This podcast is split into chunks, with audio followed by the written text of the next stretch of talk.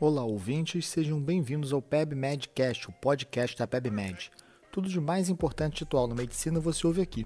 O episódio de hoje já vai começar. Fique ligado.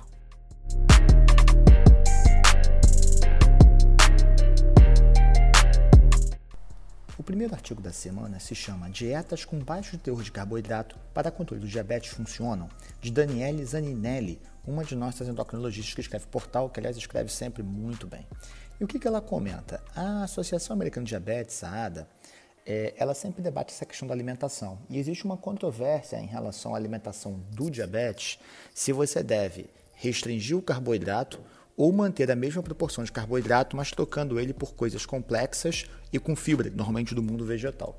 E aí, atualmente, abriu-se um espaço para a dieta low carb novamente, ela estava meio em baixa, em que ela recomenda o seguinte, é, que talvez se você restringir o total de calorias da dieta proveniente de carboidratos para menos de 26%, isso pode ter um benefício no controle do diabetes, uma redução adicional da hemoglobina glicada de até 1%. Mas isso não pode ser feito para qualquer paciente. Mulheres grávidas, lactentes, pessoas que têm doença renal avançada e principalmente quem usa inibidor SGLT2, né, é, como a empaglifosina, a canaglifosina, não devem fazer, porque uma dieta com tão pouco carboidrato ela pode ser um pouquinho cetogênica e nesse cenário a gente deve evitar. O segundo artigo é febre maculosa. Número de casos aumenta no país. Saiba diagnosticar de nossa equipe de redação.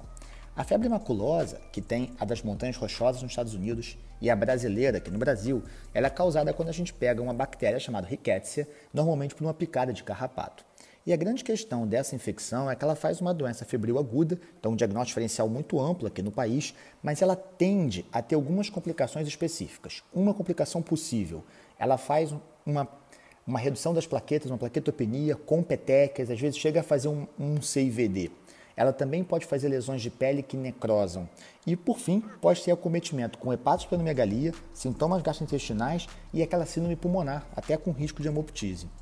Houve o relato de 13 casos em Minas Gerais. Como uma doença muito, muito, muito rara, quando você junta 13 casos, você já pode pensar numa epidemia e por isso tem que atuar rapidamente. A gente não tem uma prevenção e, na verdade, o grande controle da doença vem do controle do vetor, né? o controle do carrapato. É, se você tem um paciente suspeito, portanto, se você pega um paciente com doença febril aguda que veio de Minas ou que tem contato com área rural, você deve solicitar um método diagnóstico. Você pode tentar fazer o método por anticorpo, a imunofluorescência, ou dosagem direta por PCR. E frente a uma suspeita de febre maculosa, o tratamento é com doxiciclina. A gente hoje em dia já tem a doxivenosa no Brasil, o que facilita o tratamento das formas graves. O terceiro caso é quais benefícios do rituximab no tratamento do lúpus eritematoso sistêmico. É do Gustavo Balbi, um reumatologista, irmão da Gabriela, que faz reumatopediatria. Ambos são nossos colunistas. E ele relata para a gente um estudo europeu recente, que foi retrospectivo e observacional, mas um estudo bem legal que pegou 147 pacientes com lúpus e mostrou que o rituximab é capaz de ajudar as pessoas com a forma grave. A grande questão foi a seguinte: o doente mais grave é que morre mais. E como ele ficou só com 147 pacientes, a análise multivariada não conseguiu provar que o rituximab tinha um impacto muito grande em sobrevida.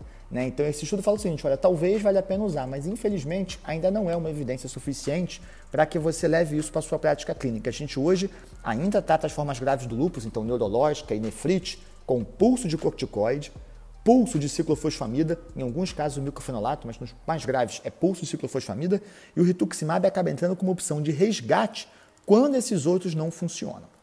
Né? O quarto artigo do Gilberto Amorim, ele é um artigo do Congresso Americano de Oncologia Clínica, e ele fala o seguinte: baixo teor de gordura na dieta reduz mortalidade por câncer de mama. Isso é um dado bacana que mostra o impacto de um hábito nosso, né, então alimentação, no risco de câncer. A gente sempre fala muito isso. Ah, por que, a incidência de câncer tem aumentado? Será que isso tem a ver com poluição ambiental? Tem a ver com equipamento eletrônico? Ou tem a ver com alimentação? E nesse caso, eles viram que ao longo de um período de oito anos, quem conseguia reduzir em 20 a 25% o teor de gordura na alimentação, reduzia em até 20% de chance o risco de câncer de mama. E por fim, a gente fecha a semana de um, de um, um tema que está sempre em alta, é um artigo nosso também da redação.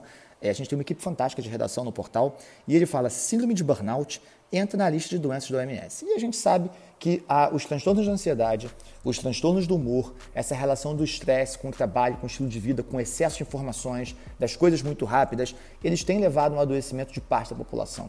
O burnout afeta até um terço dos trabalhadores e, por isso, entrará como uma doença à parte, um código. Síndrome de burnout, na 11ª edição do CID, a gente tem tudo sobre essa edição no nosso portal, e ele ocorre toda vez que a gente, frente a um estresse muito grande, o mais comum é no trabalho, mas pode ser uma doença na família, pode ser desemprego, pode ser um relacionamento pessoal. Você começa a ter nervosismo, um cansaço excessivo, você descansa, mas não se sente descansado, né? O sono é não reparador e aquilo começa a ter repercussão na sua saúde física, mexe com o seu sistema gastrointestinal, te dá palpitação, às vezes dor no peito, queixas de parestesias e frente a uma situação como essa, a gente tem que fazer um tratamento que pode ser não farmacológico, que vai de psicoterapia à mudança do estilo de vida e passa, nos casos mais graves, pelo tratamento farmacológico.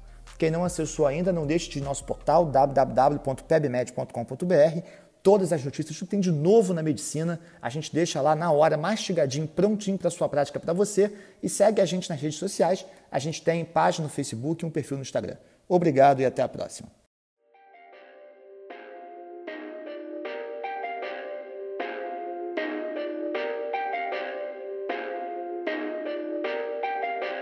Perfect.